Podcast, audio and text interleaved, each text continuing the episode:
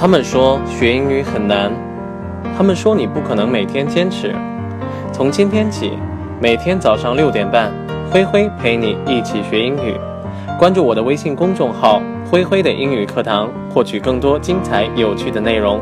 接下来就进入到今天的学习吧。The key to immortality is living a life worth remembering. The key to immortality is living a life worth remembering. 你如果说想永垂不朽的话，首先呢，你得活得精彩。Immortality，那么作为名词呢，表示不朽或者说是不朽的名声。Worth 呢，在这儿表示值得的这个意思。The key to immortality is living a life worth remembering. 那么想要获得不朽的这种名声的关键呢，是要活得精彩。一说到活得精彩，那么我首先呢想到的就是当年乔布斯对 Schoolie 那么说的那句话：“Do you want to spend the rest of your life selling sugared water, or you do want a chance to change the world？” 你是想卖一辈子的糖水，还是想跟我一块儿改变世界呢？Do you want to spend the rest of your life selling sugared water, or do you want a chance to change the SUGAR THE water，那么在这儿呢表示糖水，因为 Schoolie 那么当时是在百事可乐公司嘛，那么乔布斯呢想让他来到苹果公司跟他一块儿创办事业。乐乐呢有一段呢也挺困惑的。乐乐 had the same question when we were about to graduate, and it had confused him for a long time. 乐乐当时呢也有这方面的这个困惑，而且呢被困惑了好长一阵子。乐乐 had the same question when we were about to graduate, and it had confused him for a long time. Graduate，那么在这儿作为动词表示毕业的这个意思，而 confuse 作为动词呢表示让什么困惑或者说让什么感到糊涂的意思。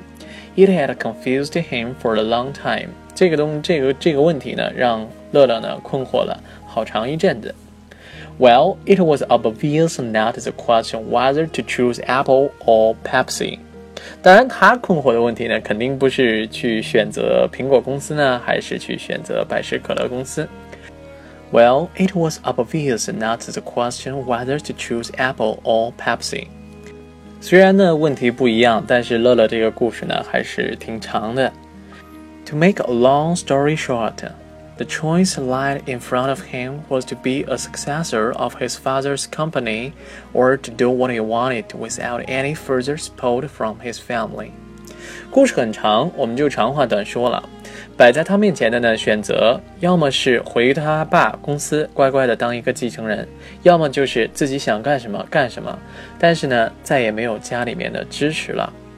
To make a long story short.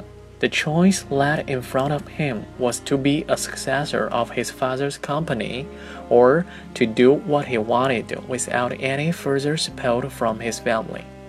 Successor，那么在这儿作为名词呢，表示继承者或者说是继任者的这个意思，而 support，s u p p o r t 作为名词呢，表示支持的意思。To make a long story short，长话短说的这个意思。 当时呢，乐乐也问过我们几个的人的这种意见。We wouldn't be able to give him the advice on that level, and we suggest him to have a talk with our psychology teacher on this issue. 我们当时呢是没办法给他那个层面的这个建议，所以说呢，我们都建议他呢去跟我们当时的那个心理学老师去聊一聊这个问题。we wouldn't be able to give him the advice on that level, and we suggested him to have a talk with our psychology teacher on this issue. Psychology，那么在这儿呢，作为名词表示心理学的这个意思，而 issue，i s s u e，作为名词呢表示问题。 怎么说呢？因为乐乐这个问题的话，我们当时也都年轻，也不好说去给他什么样的建议，所以说呢，我们就建议他去找我们那个心理学老师。我们当时学校那个心理学老师的话还是比较棒的，虽然他不是我们的老师，是开的这种辅修课，但是他每一个辅修课的这个名额的话，基本上都是爆满的，去旁听的这个同学呢也非常非常多。可能呢，你会猜那个老师呢会建议他去活得精彩。The teacher suggested him to live a life worth remembering, right? 嗯，其实并不是。嗯，至于那个老师怎么去跟他聊的话，我们最后呢也不知道。